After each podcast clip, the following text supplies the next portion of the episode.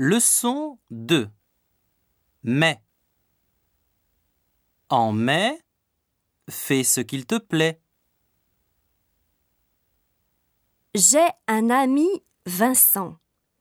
Il est français et il est de Paris. Il n'a pas de frère, mais il a une sœur. Il est au Japon depuis deux ans. Il adore le Japon et il a des amis japonais. Mais le 1er mai, il embête tout le monde.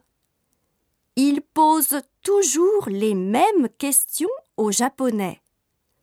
Le 1er mai n'est pas un jour férié? Pourquoi les Japonais travaillent tant? En effet, le 1er mai n'est pas un jour férié au Japon. Par contre, souvent on ne travaille pas ce jour-là.